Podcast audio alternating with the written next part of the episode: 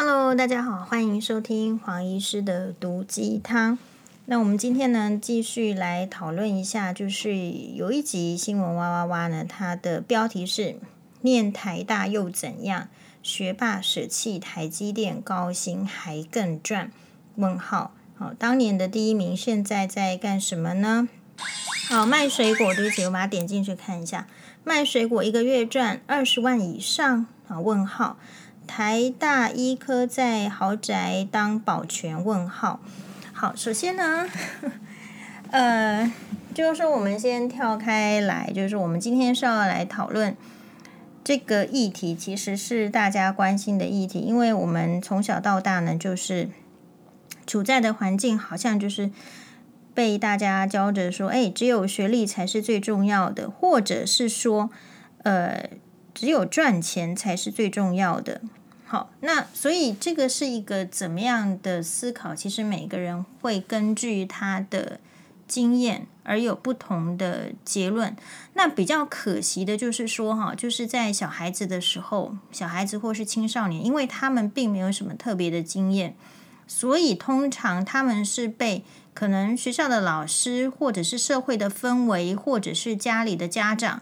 根据这一些旁人的经验，然后给他经验，然后他照着做。我相信呢，我们每一个人大约是这样子。好，就像今天还有一个网友还特别留言说：“诶，请问，我觉得很有礼貌哦，请问，呃，黄医师如何培养小孩子去念医学院？”哦，那我第我的留言呢，其实看起来很不 很不礼貌，我就说：“请问。”为什么要念医学院？为什么会有这样子的目标？哦，所以其实人生是什么？就是说那个真正想要念医学院的那个家长的心底的思维，可以直截了当的说出来吗？那如果说出来之后，小孩子不接受，是不是能够接受小孩子自己想要去就是找寻的梦想呢？其实我觉得家长的心态都是很简单的，就是希望小孩子能够。自立，然后在这个社会上找得到工作。再归结到今天的有一则新闻，《苹果日报》他说有一个人呢，一个女生哦，她可能大学毕业，然后先在家里附近的 Seven Eleven 或者是什么便利超商打工。那打工的兼职的薪水薪资一定是不高，所以他爸爸呢就跟他讲说。大学毕业应该要去找月入十万以上的工作啊，怎么会是在超商呢？好，所以其实我觉得我刚刚说比较可惜的就是说，你虽然接受到来自也许学校老师，或者是来自社会的氛围，或者是家里的家长给你的这种劝诫，或者是他们的呃偏见投射到你身上的话，其实有时候这些这些话呢是。其实是来自于一个很内心的、长期以来的想法，也可能不是正确的。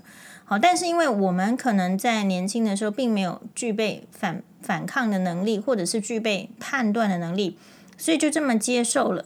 那所以为什么会有台大的这个这个事件？他们在讨论说，诶，文凭是不是只是让你变成奴隶的一个入场券而已呢？其实就这个部分，我们会有很深的感慨。这个感慨是说，如果在以前的年代，身为一个台大的学生，他肯定是意气风发的，可能通常听到的是准备要出国留学。啊，但是现在曾几何时，呃，一个台大的学生，当然不是代表全部，那么他已经在这个大学里面的时候，是感慨说，我在，或者是说，你说他在思考。诶，得到学历是接下来是要干什么？这个学历是怎样的一个作用？这个学历的作用在那个个个案学生、台大学生身上，觉得说就是只是成为奴隶的这个入场券啊？是不是你成为一个员工，然后帮人家赚钱，然后一直被剥削到死的概念呢？他其实已经发出这样子的感慨。其实我是觉得是不错。不过黄医师的想法已经在那一集的新闻哇哇哇里面呢，其实大致就是整理出来。也就是说，一个人，我觉得我们想的更远的是说，一个人在这个社会上到底具备怎么样的能力？其实我觉得要蛮运气的。首先要有一个天赋，好，就说这个天赋，老天爷给你是一个怎么样的智商，怎么样给你的个才华？比如说，我觉得像当演员好了，可能一百个演员里面才出现个，呃，真的是会让你印象很深刻的，或者是说非常红的，能赚大钱的，等等等，那种天赋的才能。好，举例就是这个，或者是说，你说歌手，你说到底二十一世纪好出现一个邓丽君，那二十二世纪呢？一个世纪里面能够让你打动你的人心，然后这样子音质哦，这样的外表，这样子的歌手，其实也是一种天赋的才能。所以我觉得一个人要怎么样在这个社会上，你说成功啦，或者是立足，或者是生活，它是很多综合条件，它不是单一条件。好，天赋绝对也是一个很重要。那第二个。家庭，你你所出生的家庭也很重要。比如说，就是有人是金汤匙出生啊，有人是银汤匙，有人是铁汤匙啊。有些人是更辛苦了，他就是孤儿啊，或者是他就是虽然在友好的家庭里面，可是也会有起伏，会有比如说，哎，这个家庭呢是从很好的啊变成很差的。也就是说，家庭这个因素也很重要。那家庭的因素呢，其实又跟父母有关系。你的父母。怎么样看待这个世界，通常会影响你怎么看待这个世界很多。因为我们一般的人比较，嗯，不敢去挑战父母的思维。一般来讲，一开始都是接受，所以也许父母不见得那么正确。可是你会告诉自己说什么顺从才是孝道啦，不要忤逆啊，等等等。好，其实说穿了就是你没有能力的时候，你不可能忤逆，你不可能挑战那种思想。好，因为不然的话，就是会被赶出去，或者是你就你就对家里的这个资源呢，能够得到的机会就变少了。所以其实你说家长的这个思想观念一定是正确的吗？好，恐怕也是不一定啊，而且他也不见得能够真实的跟你讲。好，然后第三个呢，所以其实学历也是另外一个啊，学历我举出来主要是说学历、家世背景。哦，还有你的这种天赋的才能，这些等等都是呃一大堆的综合因素。所以，如果只要去归咎一个说哦，学历能够代表一切，哦，学历就能通呃这个通往康庄大道，只能够说就相对来讲，你只是拿了这个第一把钥匙，可是人生的这个闯关哦，它好像需要很多把金钥匙。如果你手中的金钥匙越多，那当然其实就可以。就越有可能成功，但也不见得保证成功哦。所以我觉得这边有一个，当然我就看了一下这一集的下面的网络的这个很多的留言，每一个人的看法其实不见得呃完全相同，或者说你完全认同。不过我的想法是这样，呃，通常啦，就是没有，大概就是说这种也是一种排列组合。没有钱的人可能会说钱不重要。因为他要强调其他的，好，没有学历的人，他也会说学历不重要，要强调其他的。所以，我们的青年学子到底要怎么选择呢？我会提出一个疑问是：那如果不要追求这个学历，你同样的时间你要追求什么？好，如果不追求学历的话，也就是不追求这个在学校的这个这所学校里面，其实学历就是一个文凭。它代表的是你这个阶段，比如说高中学历，那你就是高中有学到这些东西了，基本上有六十分，你就拿到了这一张认证。那么大学也是，如果你没有六十分，你被当当掉，你就是没有通过这个大学的这个同样 level 的这种检测，那你就没有拿到大学的学历。好，那重点是没有拿到学历的时候，那要做什么？好，我觉得主要的问题是在这里。如果这个人没有拿到这个大学的学历的时候，诶，他是把同样的时间拿去更去经营他自己的人生要怎么做，他有兴趣的事情，而且投入了所谓爱因斯坦所说的有勤奋艰苦的努力，然后再加上就是说不要空谈，那你才有机会成功嘛。那所以如果他不追求学历，然后因此而把同样的时间浪费了，拿去吃喝嫖赌，或者是拿去一直打游戏。当然，有人会说打游戏也有打得很成功的，好，但但是基本上那个也是属于少数。那所以这个就是我觉得就是社会它不能够，就是说给大家一个标准的答案，这个社会是没有标准答案的，在这个学历的事情上。可是你要知道的是，你有什么，然后你没有什么。我觉得这个是大家最难面对自己的，因为大家要面面对自己的条件差这件事情呢，是会影响自信心的。大部分的人会倾向，或者是在教导小孩子的时候，是尽量不要去贬贬抑他的自信心嘛。所以人都是这样子，喜欢听好话，好，对于这个不好听的话呢，不就不太喜欢听。那不太喜欢听的结果，有可能某一些话其实是可以帮助改善的，结果就，哎，我们就 pass 掉。当然也有可能是这样。好，所以在这种种的这种因素呢，mix 起来就是造成就是，哎，大家对这个学历的看法不一致。好，说实在啦，就是人哦，如果成功的时候，就没有人在问你学历的。那么你人如果不成功的时候，大家就会说你没有学历是你不成功的一个因素。这个是我的看法。比如说，我们会很想要知道丘吉尔是什么学历吗？不会。我们会想知道雷根总统是什么学历吗？嗯，不会。说真的，我也不会想要知道钟汉良或是玄彬是什么学历，不会。因为我看钟汉良演戏的时候呢，就是他的这个戏剧作品的时候，每一部都非常的刻画深刻，然后很让人家很感动，让人家相信爱情，相信人生。那具有这样子能力的人。你觉得我会去问他的学历吗？所以其实不会。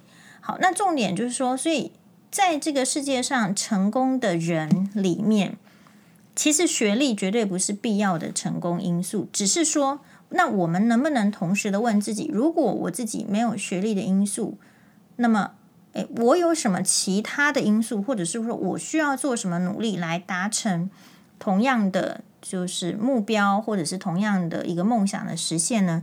这恐怕就是大家比较会放松自己的，嗯。然后另外很现实的，就是说，其实我们不太能够去呃说自己的父母亲是有钱还是没有钱。好，父母亲能够给你提供多少资源？基本上呢，就是如果有提供这个财富或者是背景的，大家都基本上要很感谢。那么如果没有提供财富跟背景的人，其实你的父母亲要求你要有这个呃认真在学历上，其实也是很很自然的事情，因为他没有办法提供背景给你。那么所以，比如说，如果你家我这个观念说过，比如说如果你们家是呃这个什么呃天津狗不理包子，好假设还是北平烤鸭，好还是这个。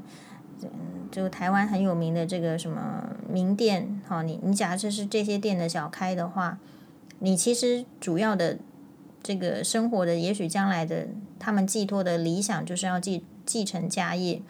那这个时候，其实去期望你有什么学历是不太会发生的，就是你只要健健康康长大才是他们的期望，好，不要走偏就 OK 了。但反过来说，如果家里不是这一些，就是自营业。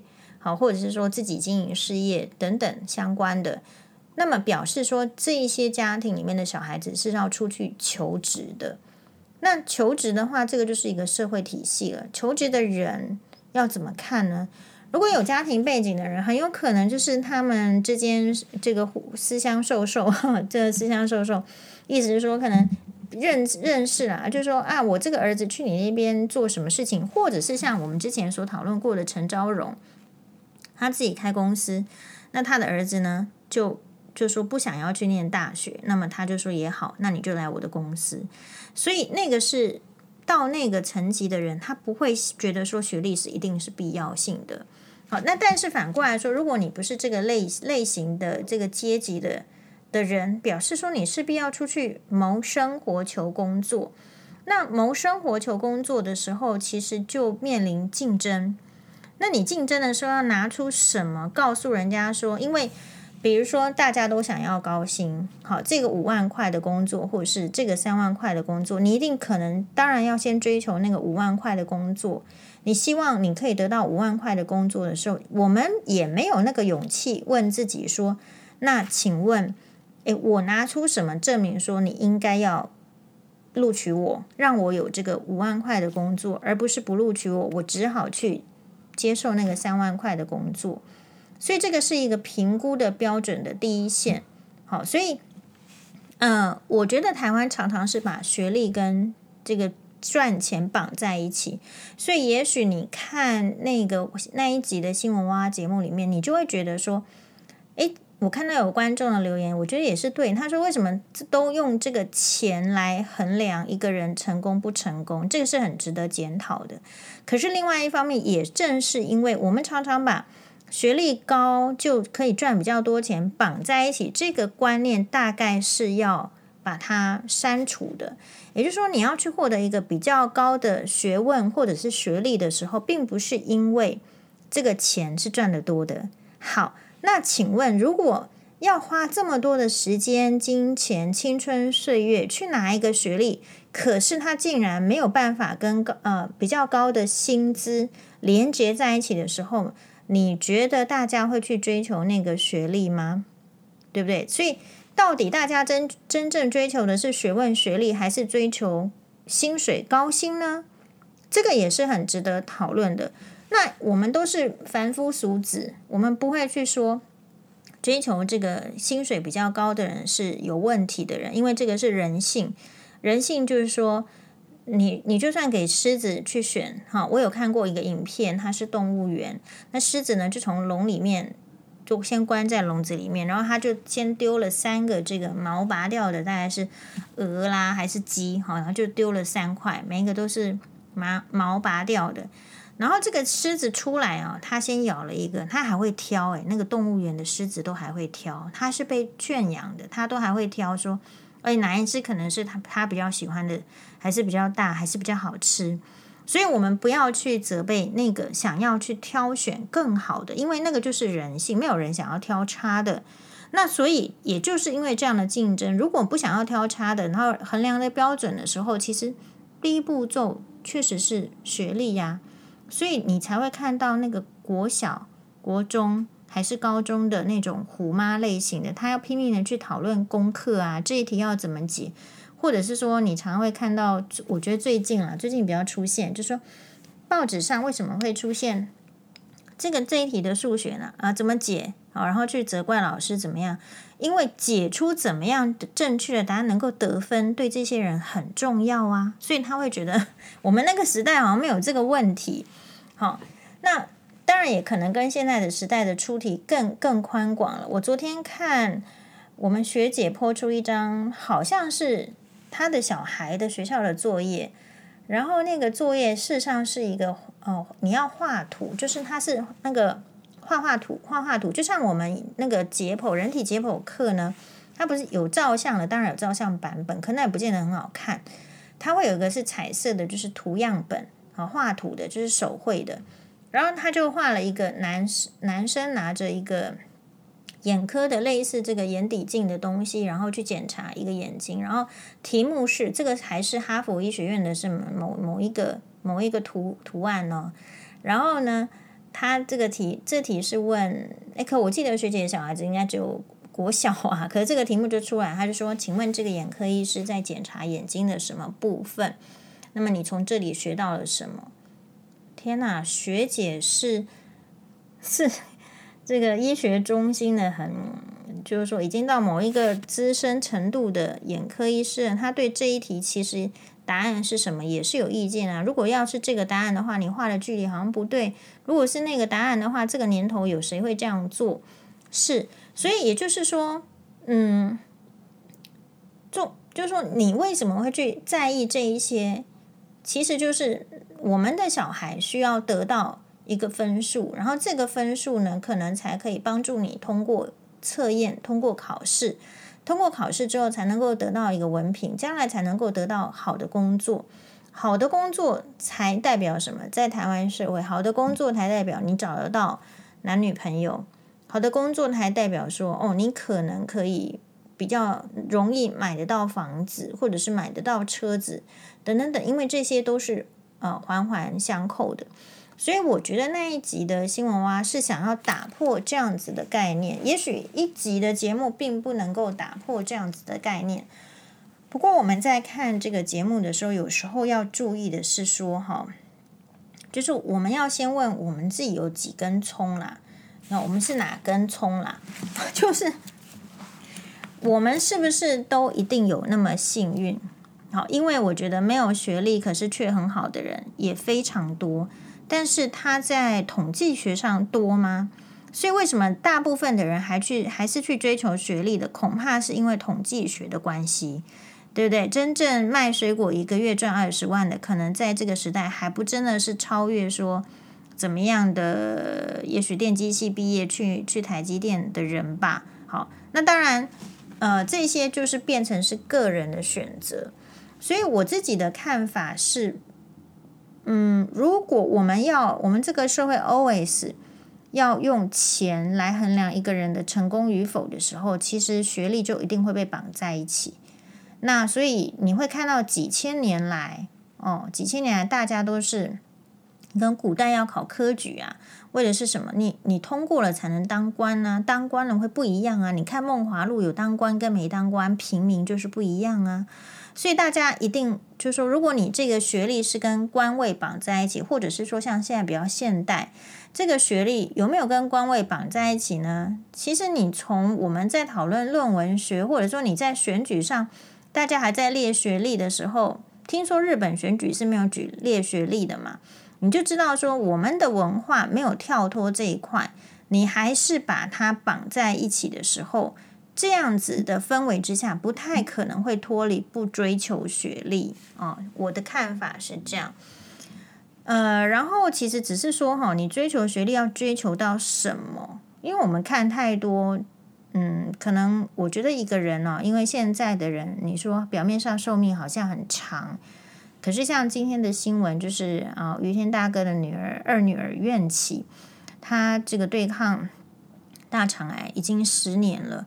那么在今天呢，不幸的，嗯，但我觉得也是非常光光荣的，呃，落幕，他的人生落幕了。那所以意思就是说，三十九岁，享年三十九岁。今年有好多非常知名的人都过世了，即便是像在日本，在 fashion 产业，山宅一生，还有声音会，也都是在这个月还是上个月就，声音会是这个月啊。啊，应该都是这个，应该算起来都是这个月吧，也都过世了。好，那所以其实人生，你说森英会过世，我看好像是八十五岁，山宅医生也是八十几岁。山宅医生是肝癌过世，这两个都是日本的可能三大设计师。森英会呢，还帮这个现在的雅子皇后设计她的嗯结婚礼服。好，那可是于苑琪小姐呢，她就只有三十九岁。所以你能够去判断说自己的生命是长是短吗？其实我觉得不能。好，然后所以，呃，如果在有限的人生的时候，大家所想的是，你说是把几十年投在这个学历的学学历的追求，我会觉得可惜。我个人觉得，嗯，那当然。如果你是追求学问，好追求自己的有，我觉得有一些人是非常喜欢读书，是追求学问的，在在求学当中，他就是哎接触书本啊，所有里面的内容，他非常的愉悦的，也有这样类型的人。那学历只是他的附加的时候，那这个当然没问题。可是如果你不是研究型的人，你并不真的想要在学术界呃做什么，那我觉得一直读书，一直读书，然后而不能够学以致用。不能够学以致用的话，就是跟社会脱节很久。我觉得人生有点可惜。好，但是我觉得台湾的这个现在的这个最大的问题，哈，其实是我觉得有一点走向愚民政策。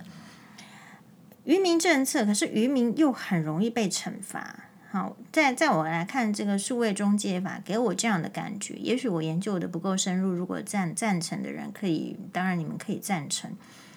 我的意思是，你为了防堵那些假消息、假讯息，所以说哦，这个要删删文删这个。我我当然觉得是说，政府并不想要把这个网络的另外一个世界的权利交给。各个平台，比如说 FB 啊，FB 它自己有审查，可是你都知道它的审查是怪怪的。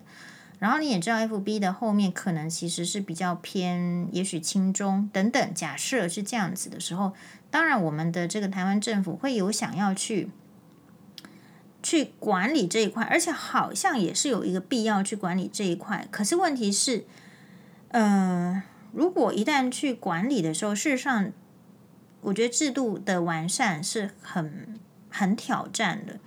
也就是说，到底哪一些是要删文的？啊，比如说你你说政府要勒令这个 FB 的谁谁谁要删文，那么它的范围在哪里呢？是讨论政治的呢，还是讨论文化的，还是讨论学术的？那么最重要的是审核必须删文的这些人又是怎么样的一个背景？怎么样的学问？怎么样的知识？哎，我觉得这个事情就会让这个整件事情变得非常的复杂。好，所以他到底要怎么做？我个人是觉得，如果真的想要走到这一块，不如就是学韩国，就是网络实名制。我记得呢，如果有错，再请大家指正了。我记得韩国因为常常会有出现酸民，然后造成那个他们都会去指证那个明星了，导致明星去很多，即就是好像你说雨后春笋这个形容词也很奇怪，但是就是给我这样的感觉。就是有一阵子，他今天这个明星自杀，后天那个明星自杀，然后哪一天是那个明星自杀，所以他们有制定所谓的，他们就推动一个网络实名制。到底后来有没有真正韩国全部网络实名制，我不知道。但是如果我们台湾真的觉得说散布假消息什么什么，你短时间没有办法在更好的制度下的时候，其实我觉得推动这个网络实名制是一个。相对比较简单的办法，因为实在的名字你要负责任，你不是说弄一个随便的假名字，然后假头像，然后不负责任的在那边发表言论。比如说，如果你今天是一个假设是一个音乐老师，可是你讲讲那种奇怪的话，你会觉得不符合。好，所以如果你真的所谓要去管制那些你认为是假的消息，是不符合的言论，是不应该出现的言论。其实，那你就是让网络实名制把它推动就好了。好，我觉得 step by step，如果是网络实名制还不能喝足，那么你在想哦，是不是要再更更提高到什么程度？我觉得这个是我个人的看法。嘿，好，那所以追究起来为什么会这样？就是说，你说假的知识，假的什么，为什么会猖獗？就是就是，其实。你让这个台湾的民众，或者是说整体是看钱走的时候，不要看真正学到什么，不要看到真正的教育的时候，其实那一集节目让我有一点觉得，好像就是就是台湾的读书人是怎么样？会不会让台湾的读书人觉得读了那么多书，可是其实没有赚到钱呢？对吧？这样子其实会造成那种社会的那种不公平的感觉，我觉得这一这一点上要很小心。好，所以我想，如果你不要引起那种就是阶级的不满的话，你第一个其实应该要把这个学历跟金钱的这种这么很严格的这个捆绑关系要解开。可是这是几千年来的，我相信有一点难解。然后第二个是，其实它的本质是，如果整个台湾的社会的整体的追求不是那么。百分之百的纯金钱化，也就是说你，你说这个人有没有成就，是看他有没有住豪宅，有没有开名车，或是他存款有多少钱的时候，其他的你都不屑一顾，甚至就可以因为他没有，你就瞧不起他，或者是觉得说可以随便跟他讲话。那如果社会是这样子的氛围，当然大家就是会逐利哦，就是哎，逐利的意思就是追追逐利益。因为人都是要受到别人的尊重的，人都是要受到别人的肯定的。我们在看一部连续剧的时候，不晓得大家有没有跟我一样？其实我我呃，当然以前我也不会，可是活到年纪高一点，看了这么多高品质的戏剧的时候，比如说《三生三世十里桃花》，你会觉得不是只有这个赵呃赵。诶，赵什么婷哦？就是 演这个这个夜华跟白浅的，就是杨幂跟赵又廷啦。不是只有他们两个，诶，才值得尊敬。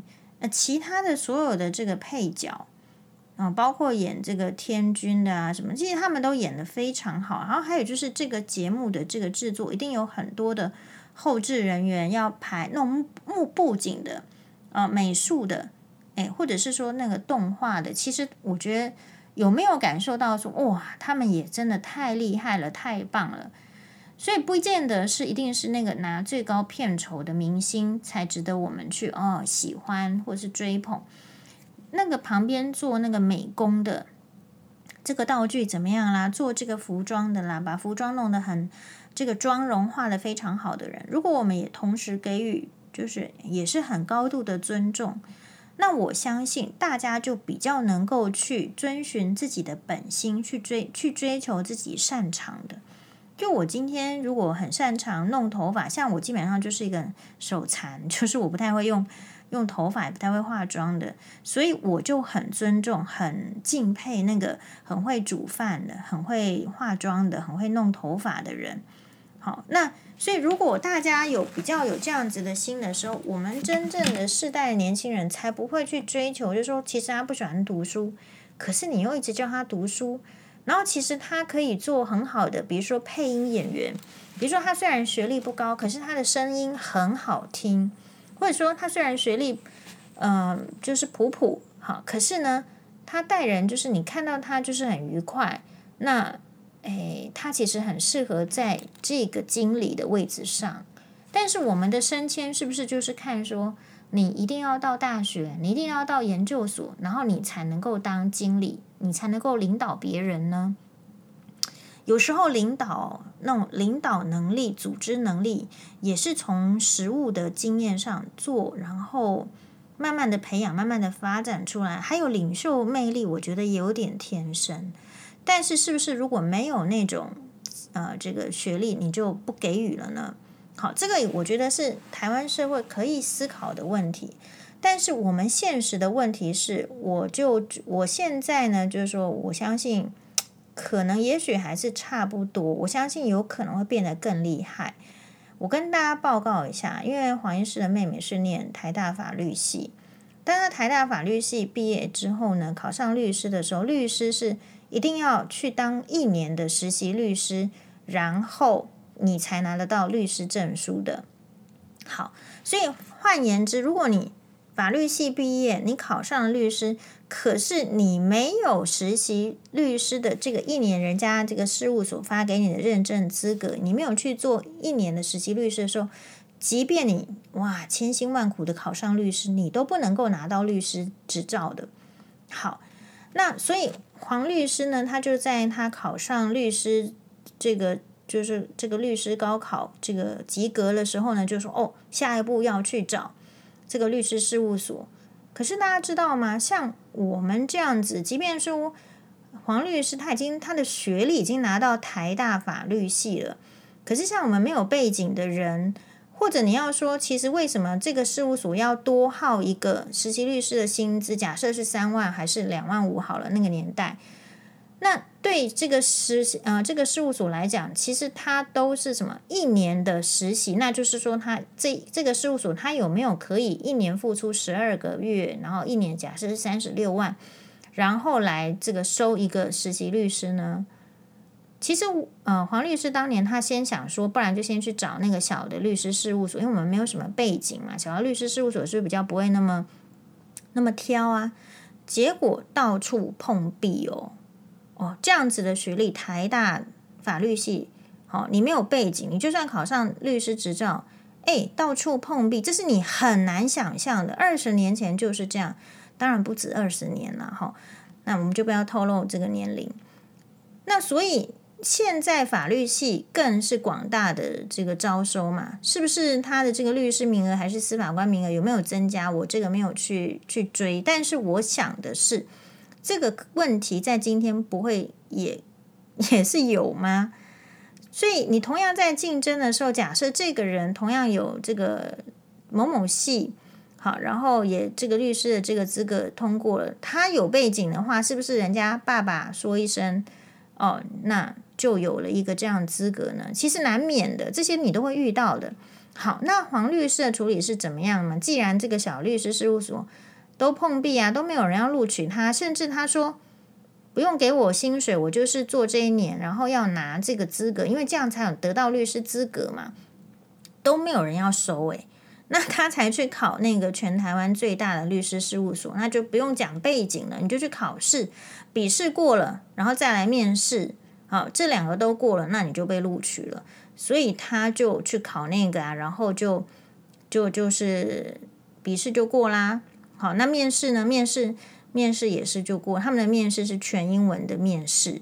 然后他在面试的时候呢，还真的那一天很特别哦。他还去上厕所，然后在那那个事务所那时候在台塑大楼里面。然后他去上厕所，还遇到那个王永庆先生，也是去上厕所。好，所以一个人他所需求的这个所谓的，不要说成功好了，我们今天都不能说黄律师成功。他要一个人，就是一个普通的家庭背景。当然我，我自己觉得我们还不算普通的家庭背景，我们算是我们算是很弱的家庭背景。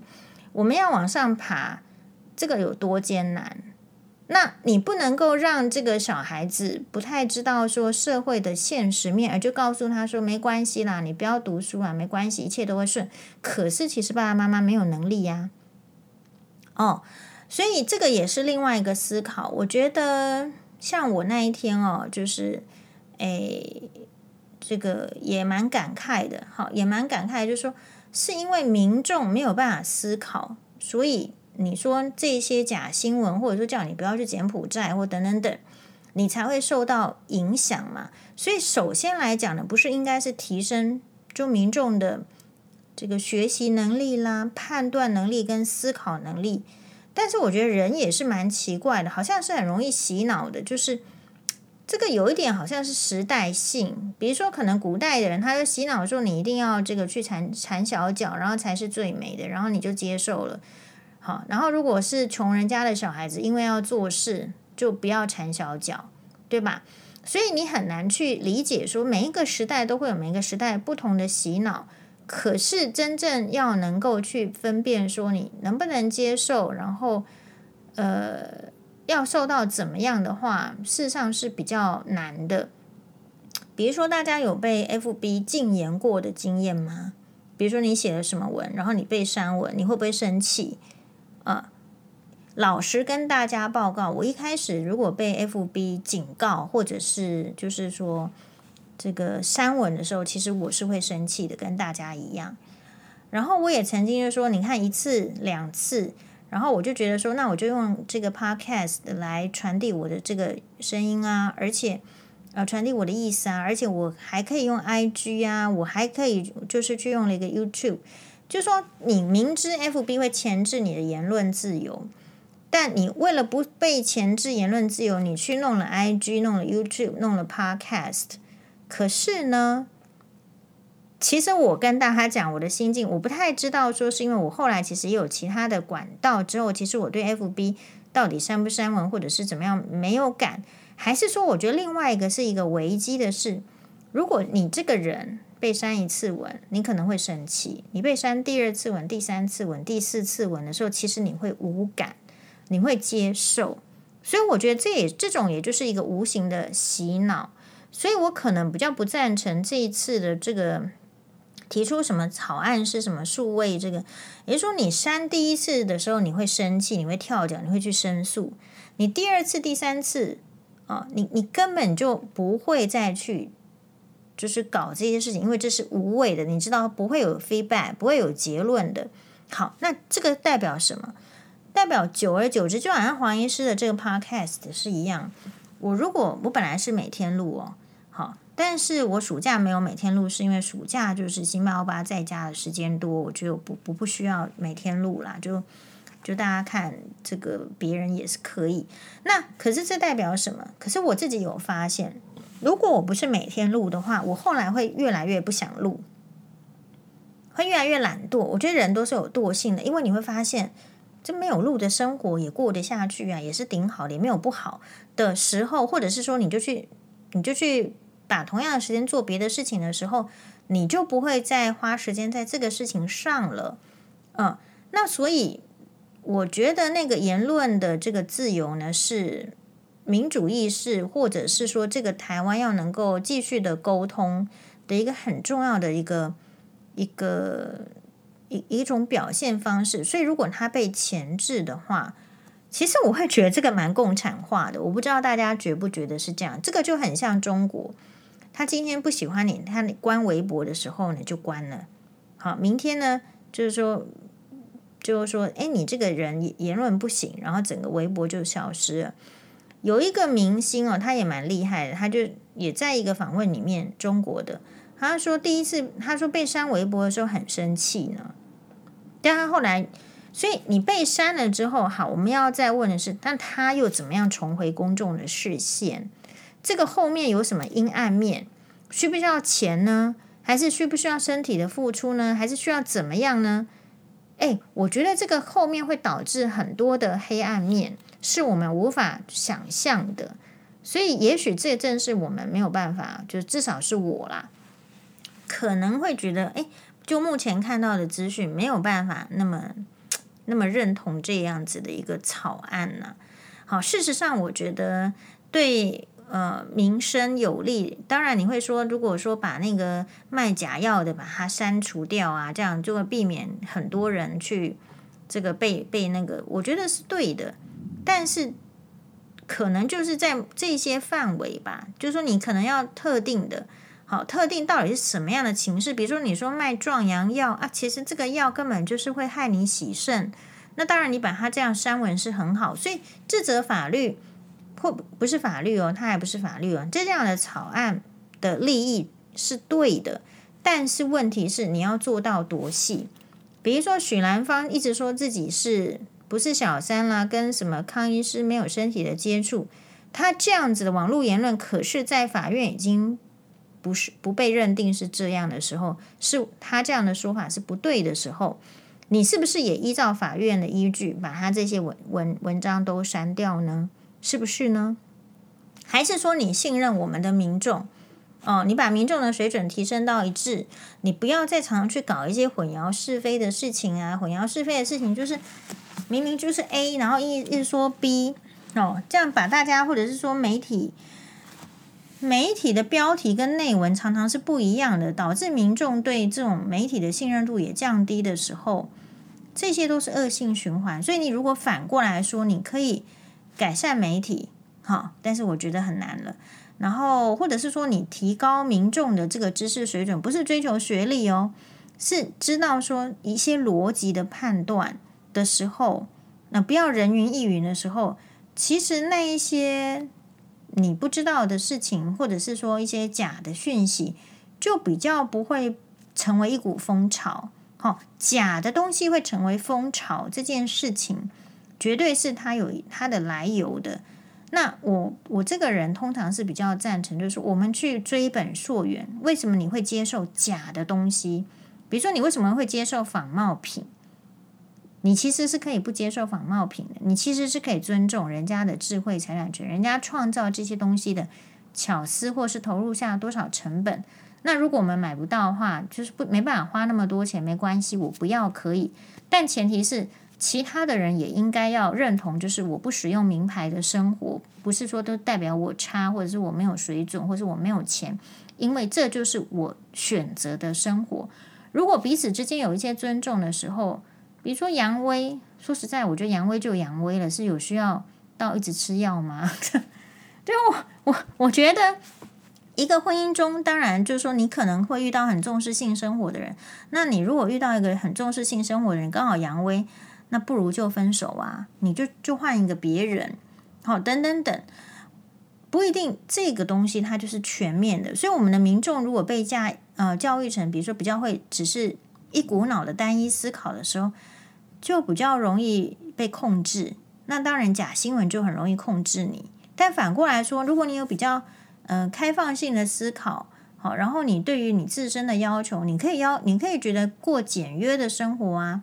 比如简约的生活，就是说，比如说，你觉得你一家一个家庭里面几平这个房价很贵，所以你不需要随便乱买东西。比如说，你真诚的认知到你的身体是无价的，身体健康是最重要的。如果这个药呢，就算是人家现在是人家跟你说，还有同学朋友会揪人家去柬埔寨，你就知道说这些人是不可信的。那所以不可信的人拿药给你吃，你觉得你要信吗？你其实也可是不要吃。但同样，这个时候医生的专业度跟权威感就要很重要。可是如果医生吼，说实在，如果你常常看到那个广告，医生会需要露奶。好，或者是医生需要搔首弄姿，或是医生不要讲女生，男生需要出来卖肌肉，你会觉得医生有权威感，或者说他有专业感吗？其实也是下降。所以这一些事情，可能事实上是需要全民的努力，而不是说把全民的言论自由压下去就好了。好哟，感谢大家的收听，马丹呢。